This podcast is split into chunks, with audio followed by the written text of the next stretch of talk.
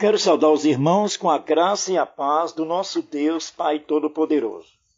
Meus irmãos, a reflexão de hoje, eu quero falar diretamente com uma pessoa cristã, uma pessoa que está em comunhão com a sua igreja.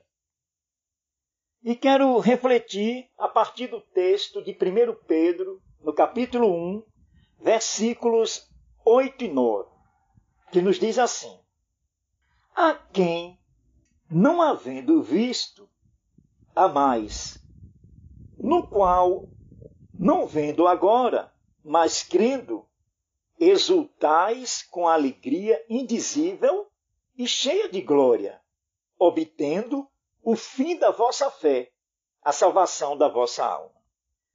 Deus, Pai Todo-Poderoso, Criador do universo, soberano Deus, Deus eterno.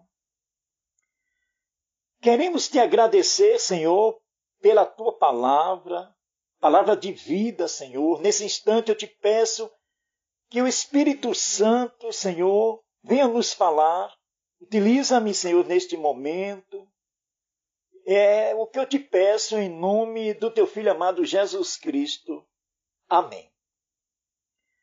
Meus irmãos, eu quero me apropriar de uma fala do teólogo reformado evangélico Donald Arthur Carson e professor também do Novo Testamento, onde ele faz uma ilustração colocando dois personagens naquela noite anterior a comemoração da Páscoa lá no Egito, tendo Moisés à frente do seu povo. E o diálogo que ele propõe, ele coloca dois nomes norte-americanos. Eu vou colocar, fazer uma adaptação, dois nomes próprios nossos. Né? Vou dar, denominar de Carlos e André. E na noite anterior, ao dia da Páscoa, Carlos e André estavam tendo uma discussão. Carlos colocou para André: Rapaz, e aí? Você não está temeroso com o que pode acontecer logo mais à noite? Será que não chegará a nós? E André pondera: Você não sacrificou o cordeiro? Não passou sangue nas umbrais da porta? E, e Carlos responde a André: Sim, eu fiz tudo isso. E aí Carlos retrunca: Você não está pronto e preparado para comer a refeição de Páscoa com seus familiares? Ele disse. E Carlos refuta: Claro que eu estou, mas você, André, tem três filhos, né? Eu só tenho um, o meu primogênito único. Filho único eu só tenho. E eu fico assim temeroso, né? Houve tanto sangue, né? Através, né, de Moisés, pragas, e agora ele né, já determinou que vai é, matar os primogênitos. Olha, eu fico assim, bem temeroso. Né? E finalizaram esse diálogo, e a noite chegou, e aquele acontecimento passou sobre o Egito, matando todos os primogênitos dos, dos egípcios, e dos dois, né, Carlos e André, o que aconteceu com os primogênitos dele? E o que aconteceu foi que nenhum dos dois morreu. Nenhuma das duas famílias tiveram seu primogênito morto. E com esta ilustração, meus irmãos, eu quero dizer que a sua fé, e eu quero falar hoje, neste dia, ela é suficiente. Porque a sua fé, ela não está pautada em uma gradação, uma fé maior, uma fé menor. Porque a nossa fé está em Cristo Jesus. Cristo foi o Cordeiro de Deus que tirou o pecado do mundo. Se a sua fé é do tamanho de um grão de mostarda, e olhe que a mostarda, meus irmãos, tem 2 milímetros de diâmetro. Não importa se a sua fé está pautada em Cristo Jesus. É o que aqui Pedro diz. Obtemos o fim da vossa fé, a salvação da vossa alma. A sua alma, a minha alma está salva, independente do grau, do tamanho, se é que nós poderemos auferir um medidor para a fé. Mas é até aceitável, e eu já vi alguns depoimentos né, de alguns irmãos que gostariam de ser até o outro, por conta da demonstração que o outro passa da sua fé em Cristo Jesus. E aí nós vimos pregações de N pastores, pastores consagrados, né?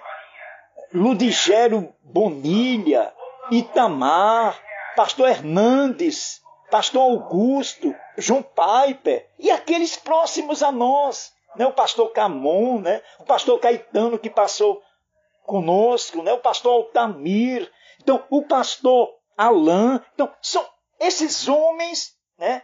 Que nós temos como referência de fé, além dos nossos irmãos em Cristo da nossa comunidade, né, que demonstram fé e muita fé. E às vezes as pessoas caem nesse tipo, no meu, no meu ver, na minha visão, de armadilha, desejando ser o outro por conta dessa fé demonstrada, meus amados irmãos. Porém, a palavra de Deus, ela não tem uma gradação para a fé. Se você crer que Jesus Cristo é o seu Salvador, eu não estou aqui também fazendo com que você se acomode, fazendo com que você não busque santificar-se todo dia, não busque a presença de Deus todos os dias. Não, não é isso que eu, que eu me proponho. O que eu me proponho é que você pare agora reflita que o que você tem é suficiente. É suficiente. Observe o que nos diz Romanos 10, 17. E, assim, a fé vem pela pregação, e a pregação pela palavra de Cristo. Então, você, eu estou aqui propondo, sim, que você tome consciência de que a fé que você tem em Cristo Jesus, ela é suficiente para salvar sua alma. Ponto. Porém, é muito bom que nós venhamos a crescer na fé. Porque, principalmente nesse tempo agora de pandemia, você estará inabalável. Você estará construindo fundamentos na rocha que é Cristo Jesus. Então, a palavra de Deus é o caminho para nós crescermos na fé, para nós entendermos os desígnios de Deus, Pai Todo-Poderoso. Por conta disso, eu estou falando para cada irmão. É mister que nós imitemos uns aos outros em Cristo Jesus. O bom exemplo em Cristo na vida do irmão serve para minha. O bom proceder na vida do, do irmão serve para minha vida. Mas eu tenho que viver a minha fé. Uma minha fé individualizada. Um relacionamento pessoal com Deus Pai Todo-Poderoso. O meu relacionamento. Não relacionamento de Augusto Nicodemos. Não relacionamento de João Piper. Não. É o meu relacionamento. É o seu relacionamento. Que vínculos com Cristo Jesus. E para respaldar isso que eu estou falando, é em Efésios, no capítulo 2, versículos 8 e 9, a Bíblia ela nos fala tranquilamente sobre isto. Porque pela graça sois salvos mediante a fé. E isso não vem de vós, é dom de Deus, não de obras, para que ninguém se glorie. Então, a fé não é algo que o outro adquiriu por conta de méritos. Não, é dom de Deus.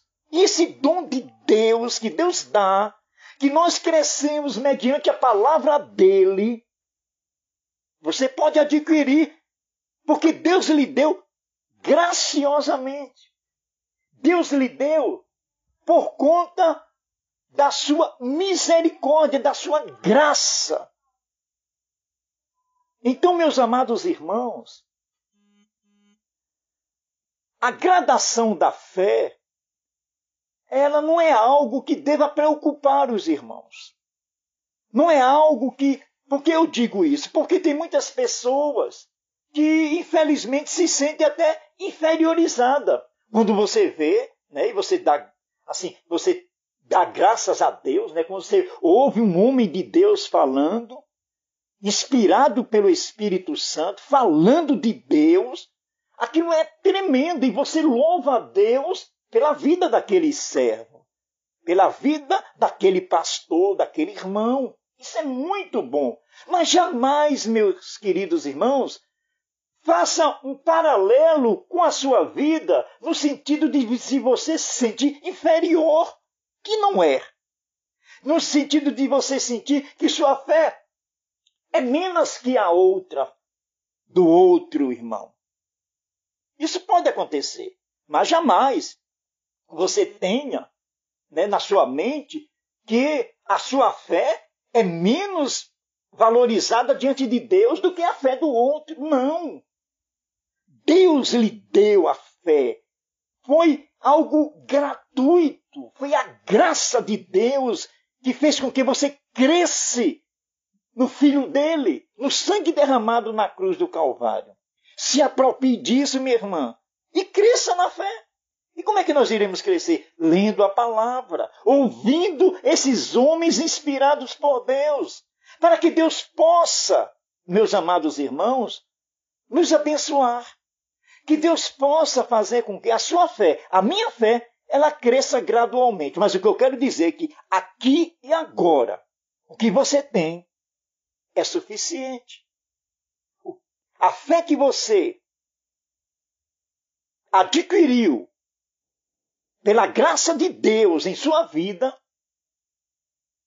ela é suficiente para lhe dar paz, para lhe dar tranquilidade. E eu quero encerrar essa reflexão voltando para Pedro, no capítulo 1, que é é algo assim maravilhoso para as nossas vidas. Pedro, no capítulo 1, que diz assim, no versículo 9, bem curtinho: obtendo o fim da vossa fé, a salvação da vossa alma. É isto que é importante, meus irmãos. Creia em Jesus Cristo. Creia no Filho de Deus, que morreu por mim, morreu por você, e nós estaremos salvos. Nossas almas estará salva, meus amados irmãos. E glorifique a Deus pela vida do outro. E cotidianamente ouça, leia a palavra de Deus e sua fé ela irá cada vez mais aumentar, mesmo partindo da semente da mostarda. Como eu disse há pouco, dois milímetros de diâmetro é suficiente. Em nome de Jesus Cristo. Amém.